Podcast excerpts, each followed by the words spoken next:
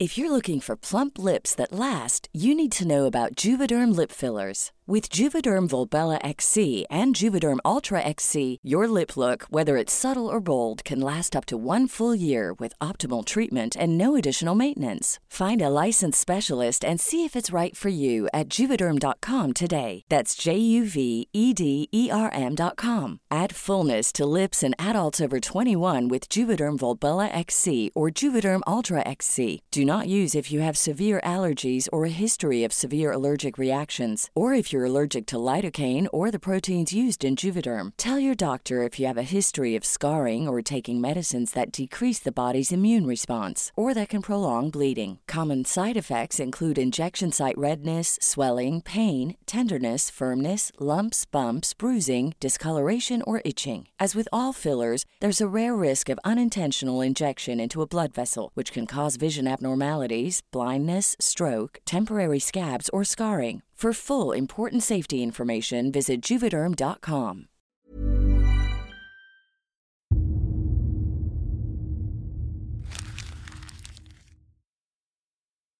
Seguirle el ritmo al país no es cosa fácil, pero en este espacio intentaremos, semana a semana y en 25 minutos, comprender juntos lo que sucede en el territorio que habitamos. Esto es Semanario Gato Pardo y yo soy Fernanda Caso.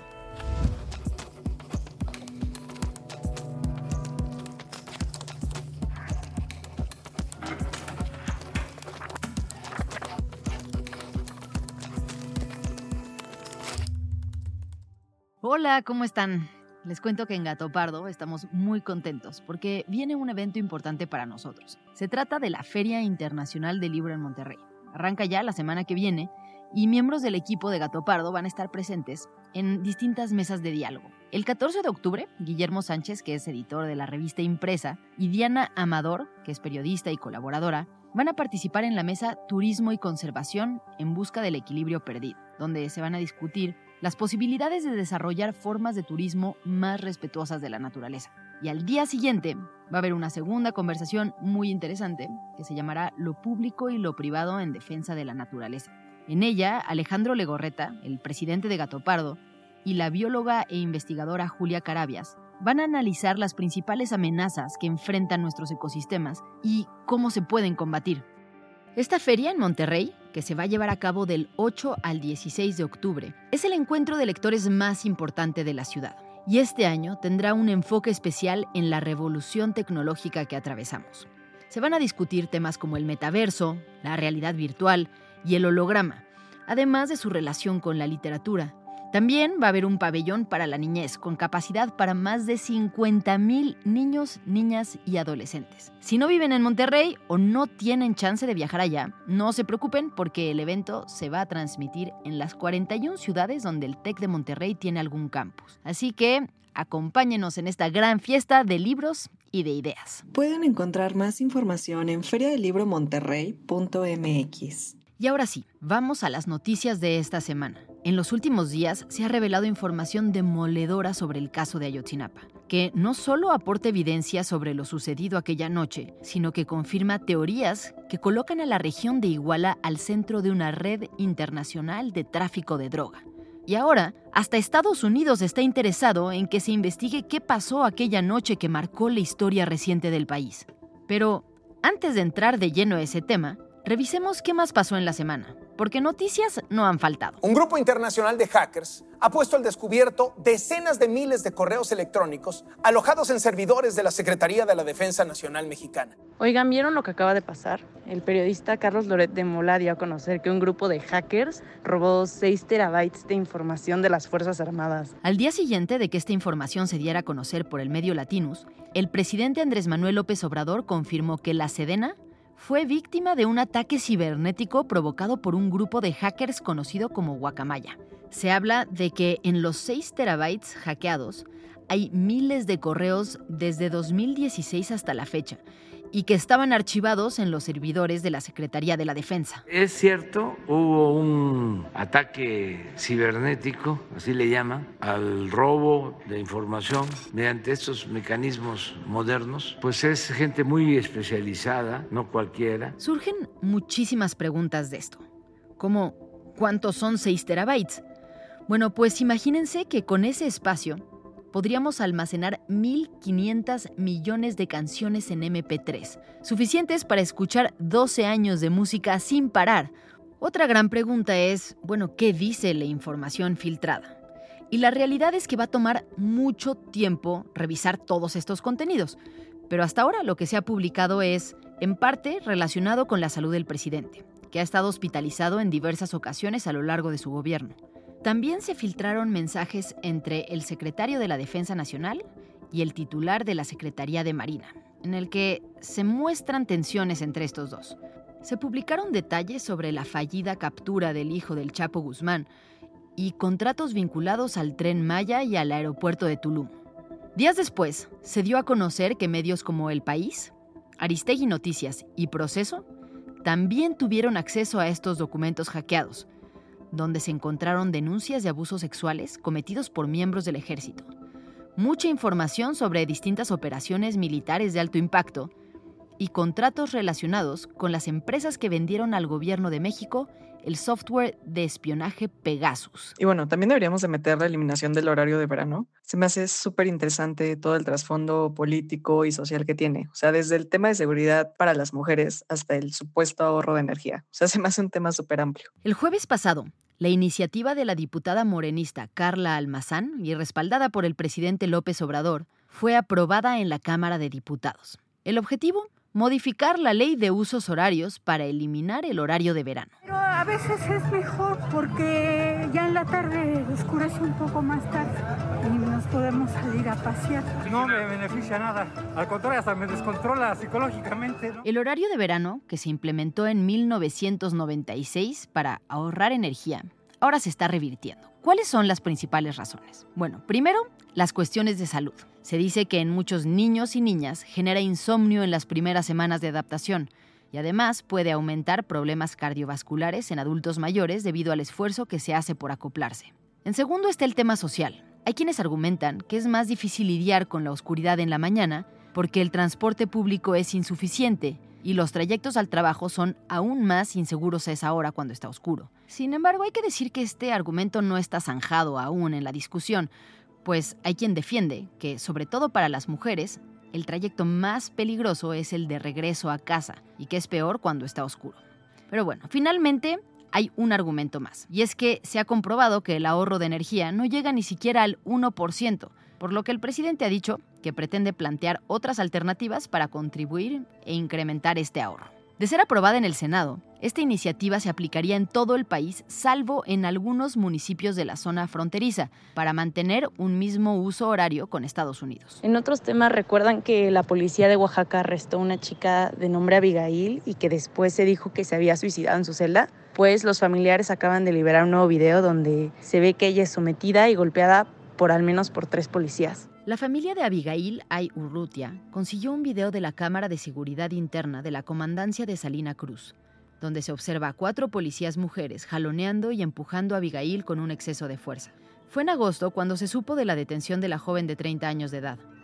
Abigail fue detenida cuando forcejeaba con su pareja y posteriormente llevada a los separos, acusada de una supuesta falta cívica.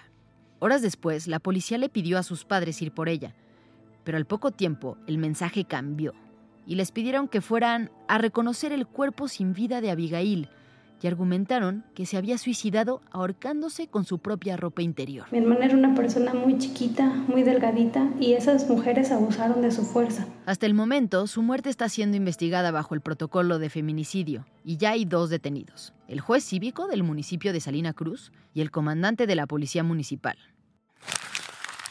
Ahora sí, Pasemos al tema de esta semana. Han pasado ocho años desde la terrible noche de la desaparición de los 43 normalistas. ¿Por qué sigue siendo relevante? ¿Por qué sigue estando en las noticias? Bueno, primero porque el caso no se ha concluido, pero segundo, porque ha seguido saliendo información que revela una trama enorme de complicidades y corrupción. Y agosto y septiembre de este año han sido dos meses de mucho movimiento para este caso. Todo esto detonado por la revelación que hizo el subsecretario Alejandro Encinas hace apenas unas semanas. Que la desaparición de los 43 estudiantes de la normal Isidro Burgos de Ayotzinapa la noche del 26 al 27 de septiembre de 2014 constituyó un crimen de Estado en el que concurrieron integrantes del grupo delictivo Guerreros Unidos y agentes de diversas instituciones del Estado mexicano. Con este informe, se reveló de manera fehaciente que decenas de funcionarios y militares participaron en una operación para encubrir la verdad e incluso se llegó a detener al exprocurador Murillo Caram por esto. En esta ocasión, vamos a enfocarnos en la información que ha salido después de esto. Así que Majo, Fabiola y yo, que somos el equipo de investigación de Semanario Gato Pardo, nos dimos a la tarea de buscar datos y entrevistas que nos permitieran entenderlo. Cronológicamente, esto fue lo primero que se descubrió en estos días. Antes pensábamos que la vinculación de los militares con el caso era más por omisión, pero la nueva información señala que participaron activamente en la desaparición de los estudiantes. La filtración que hizo la periodista Penilei Ramírez, donde muestran supuestos mensajes de WhatsApp entre los criminales encargados de matar a los jóvenes y desaparecer la evidencia. En ellos se revela la directa participación de militares en las órdenes que se dieron. Cabe aclarar que estos mensajes aún no han sido confirmados como verídicos por los especialistas del caso. Ok, pero hasta aquí la información va en la misma línea de lo que ya sabíamos hasta hace unas semanas. Sabíamos que la verdad histórica que se presentó en el gobierno de Peña Nieto, esa que incluía el basurero de Cocula y la gran hoguera, era una fabricación. Y sabíamos también que las autoridades habían fabricado evidencia para confirmar esta versión. Pero lo que no sabíamos eran los motivos que decenas de criminales, militares y policías podían haber tenido para querer desaparecer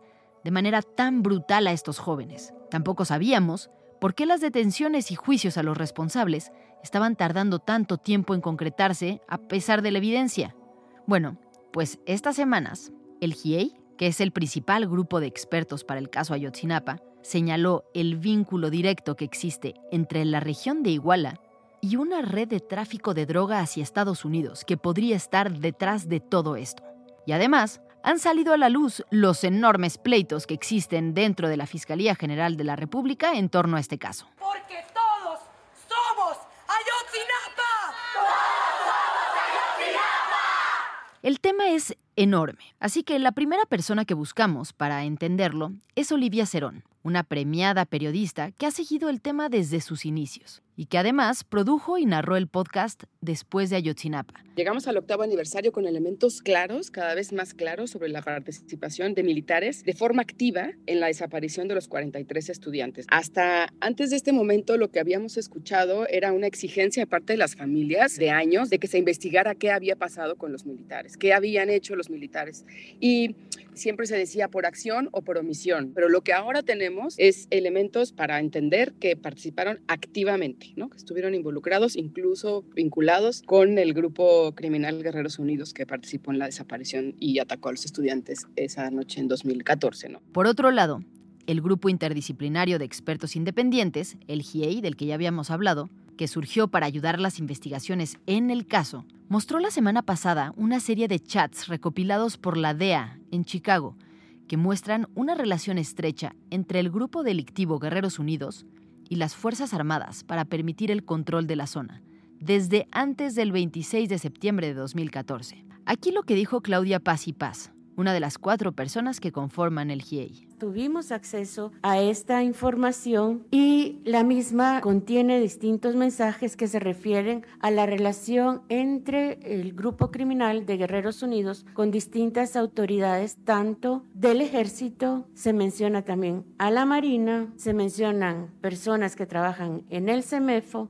presidentes de corporaciones locales y, como ya sabíamos, policías municipales. Una relación muy importante y que es reiterada en estas conversaciones, bueno, al menos en 12 mensajes, es que se hace una mención específica a militares. Por ejemplo, se menciona que se hacen jales de manera conjunta. Se lee literalmente, abro comillas, ya está primo, me estoy cuadrando para hacer un jale con los militares y voy para allá, porque quiero que me luz verde, el M, ok, primo, por integrantes del grupo criminal y también se hace referencia a que comieron juntos entre Guerreros Unidos y miembros del ejército. Pero a ver, ¿cómo es que una red de tráfico de drogas se vincula con la desaparición de los jóvenes estudiantes. ¿Y cómo es que si hay tantas pruebas, se ha avanzado tan poco en las detenciones y juicios de los implicados? Bueno, pues para entender esto, tenemos que hablar sobre la Fiscalía Especializada en el caso Ayotzinapa, la cual fue creada en este gobierno, supuestamente para llegar a la verdad. Usted, señor presidente, es un hombre de palabra. Por eso, hoy estamos aquí para testiguar con los familiares de los 43 desaparecidos y con todo el pueblo de México la firma de su primer decreto oficial como presidente constitucional por el que se crea la Comisión para la Verdad en el caso Ayotzinapa. Hay distintos grupos que están investigando lo que sucedió. Está el GIEI, por un lado, que existe desde el gobierno de Peña Nieto, aunque durante mucho tiempo se le hizo un lado. Está también la Comisión de la Verdad, que depende de la Secretaría de Gobernación.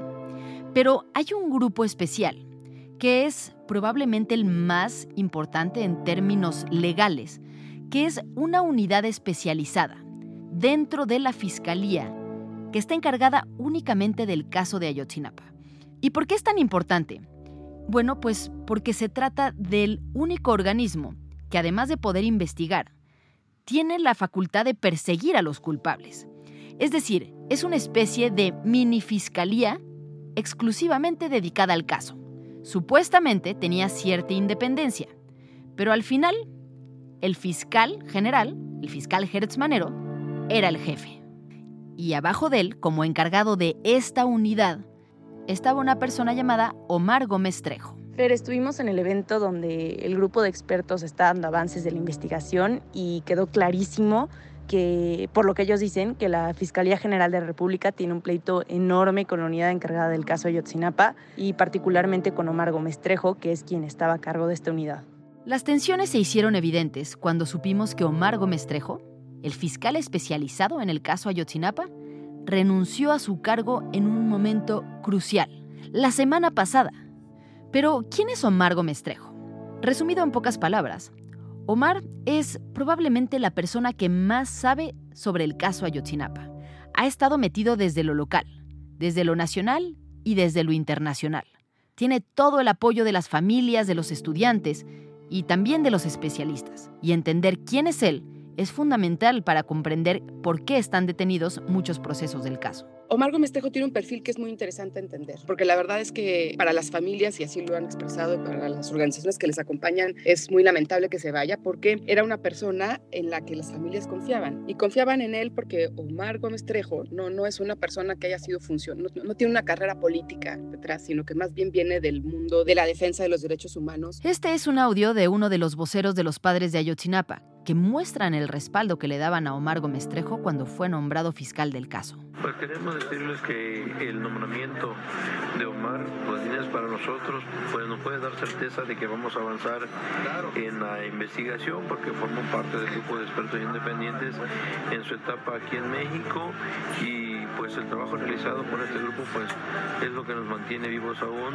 Olivia me explica que unos días antes de la renuncia de Omar, la Fiscalía General lo había dejado sin los 13 policías ministeriales que la unidad tenía a su cargo. Y por si esto fuera poco, también días antes de la renuncia, se tomó una decisión de cancelar órdenes de aprehensión relacionadas al caso sin que él estuviera enterado. La Fiscalía General de la República solicitó cancelar al menos 21 de 83 órdenes de aprehensión que, como te decía, su propia unidad de investigación del caso de Yotzinapa había solicitado por mediados de agosto, ¿no? Y esto fue sorpresivo porque mm, se sabe que entre estas órdenes de aprehensión que se pide cancelar de parte de la Fiscalía hay militares, ¿no? Y esto, es lo que, esto llama mucho la atención. Hay 16 militares acusados de delincuencia organizada, también hay exfuncionarios de Guerrero. Según información del diario El País, de las 83 órdenes de detención, están estas 21 que se cancelaron, y de las demás, la Fiscalía ha ejecutado apenas cuatro.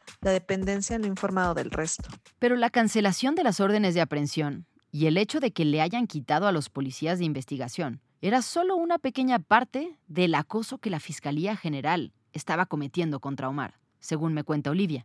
El problema venía desde antes. Desde que él llega a la Fiscalía General de la República, encuentra un ambiente muy enrarecido. O sea, encuentra muy difícil llegar y establecerse ahí y poder trabajar, porque todavía dentro de la Fiscalía quedan muchas personas de la entonces Procuraduría General de la República de Murillo Caram, que él inmediatamente se da cuenta que no, que no va a ser fácil hacer su trabajo. ¿no? Empieza a, particularmente a haber un movimiento dentro de la Fiscalía que genera lo siguiente. Se ha llegado el 19 de agosto por personal de la antigua Seido y por personal de visitaduría a despojar de las carpetas a los fiscales especiales de la UILCA. La Huelica, a la que hacen mención, es el nombre de la unidad especializada a cargo de la cual estaba Omar Gómez Trejo. Significaba una alerta por parte del GIEI frente a acciones que en nuestro criterio no estaban permitidas y no son lógicas, frente a una unidad que lleva tres años trabajando en algo y que de la noche a la mañana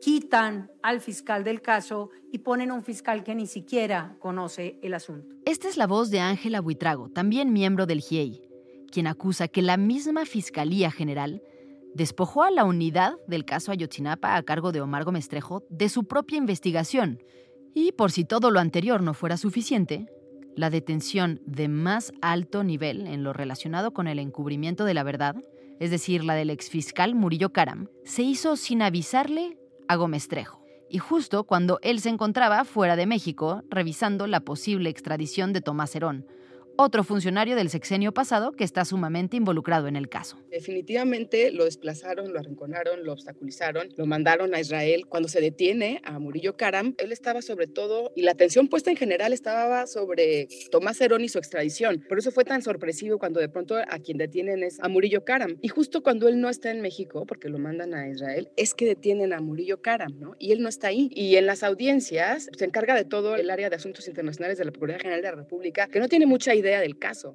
Bueno, después de escuchar todo esto, parece normal que Gómez Trejo haya renunciado, y resultó una noticia terrible para los colectivos y familias que han seguido el caso, aunque el presidente López Obrador minimizó el asunto y reconoció que alrededor del caso existen muchas presiones. Nosotros vamos a continuar con la investigación que ojalá y me crean de que estamos recibiendo muchas presiones de todo tipo más allá de la lectura política, hay un evidente conflicto al interior de la Fiscalía General de la República. ¿no? El fiscal se mete, desplaza al fiscal especializado, le quita prácticamente a sus policías, toma determinaciones judiciales que culminan ¿no? con lo que se ha reportado que fueron estas cancelaciones de las órdenes de aprehensión. Y la voz que escuchas es la de Javier Martín Reyes, doctor en Derecho por la UNAM y experto en política judicial.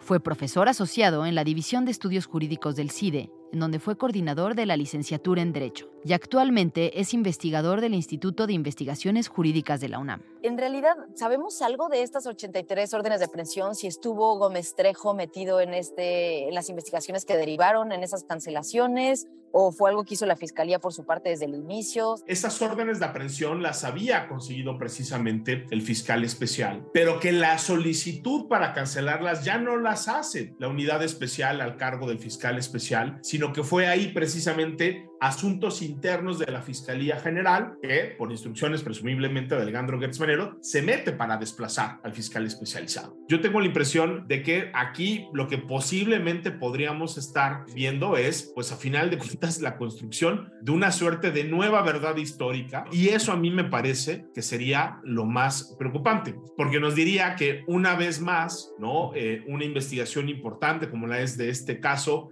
pues estaría siendo contaminada, creo, ¿no? Por la influencia del Ejecutivo, por prioridades de índole política y no necesariamente con las prioridades que tendría que tener la Fiscalía, que serían, pues, determinar qué fue lo que sucedió, es decir, darle a las víctimas, ¿no? Primero, verdad, segundo, identificar a las personas que realmente fueron eh, responsables para que puedan ser sancionadas y obviamente, pues, también para que se les pueda reparar en la medida de lo posible el daño a las, a las víctimas, ¿no? Yo pensaría que esos son como los, los focos rojos de este caso.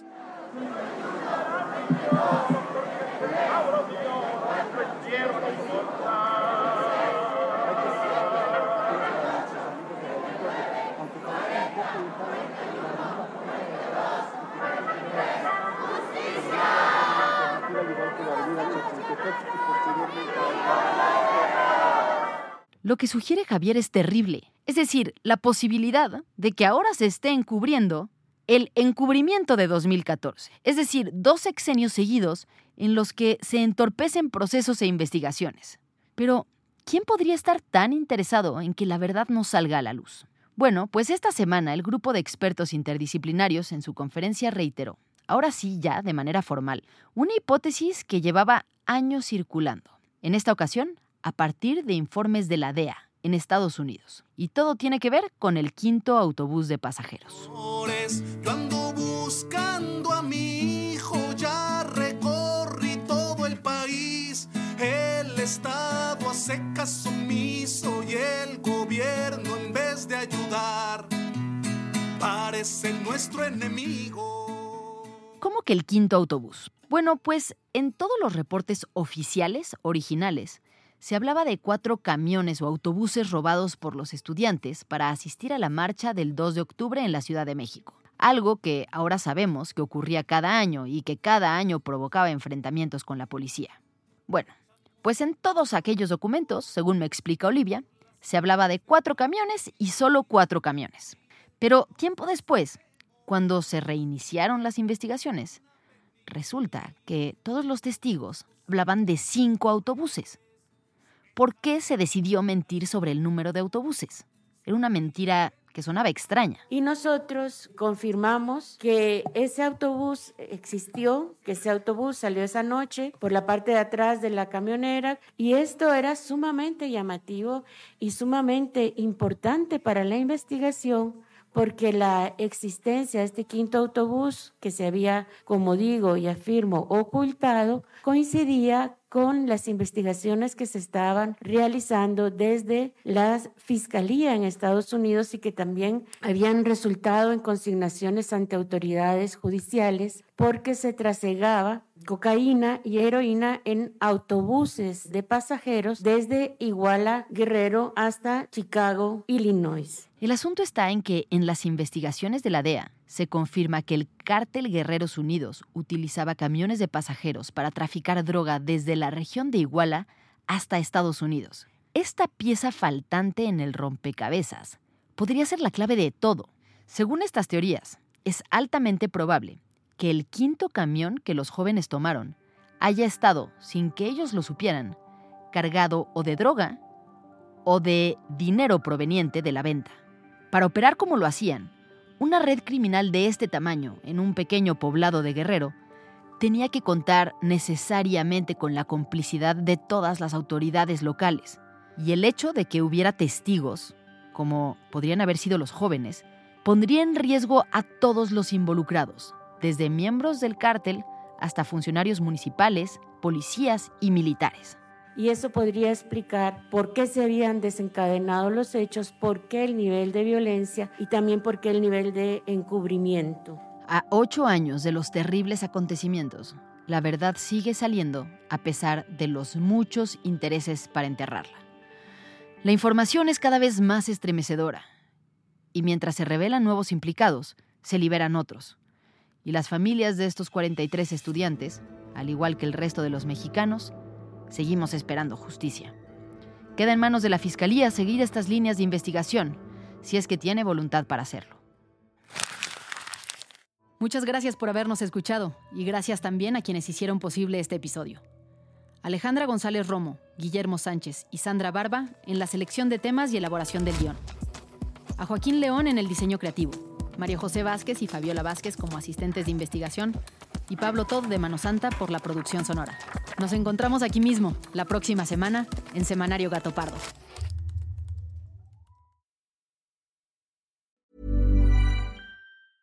Hi, I'm Daniel, founder of Pretty Litter. Did you know cats tend to hide symptoms of sickness and pain? I learned this the hard way after losing my cat, Gingy. So I created Pretty Litter, a health monitoring litter that helps detect early signs of illness by changing colors, saving you money and potentially your cat's life. Pretty Litter is veterinarian developed, and it's the easiest way to keep tabs on your fur baby's health right at home. Go to prettylitter.com and use code ACAST for 20% off your first order and a free cat toy. Terms and conditions apply. See site for details.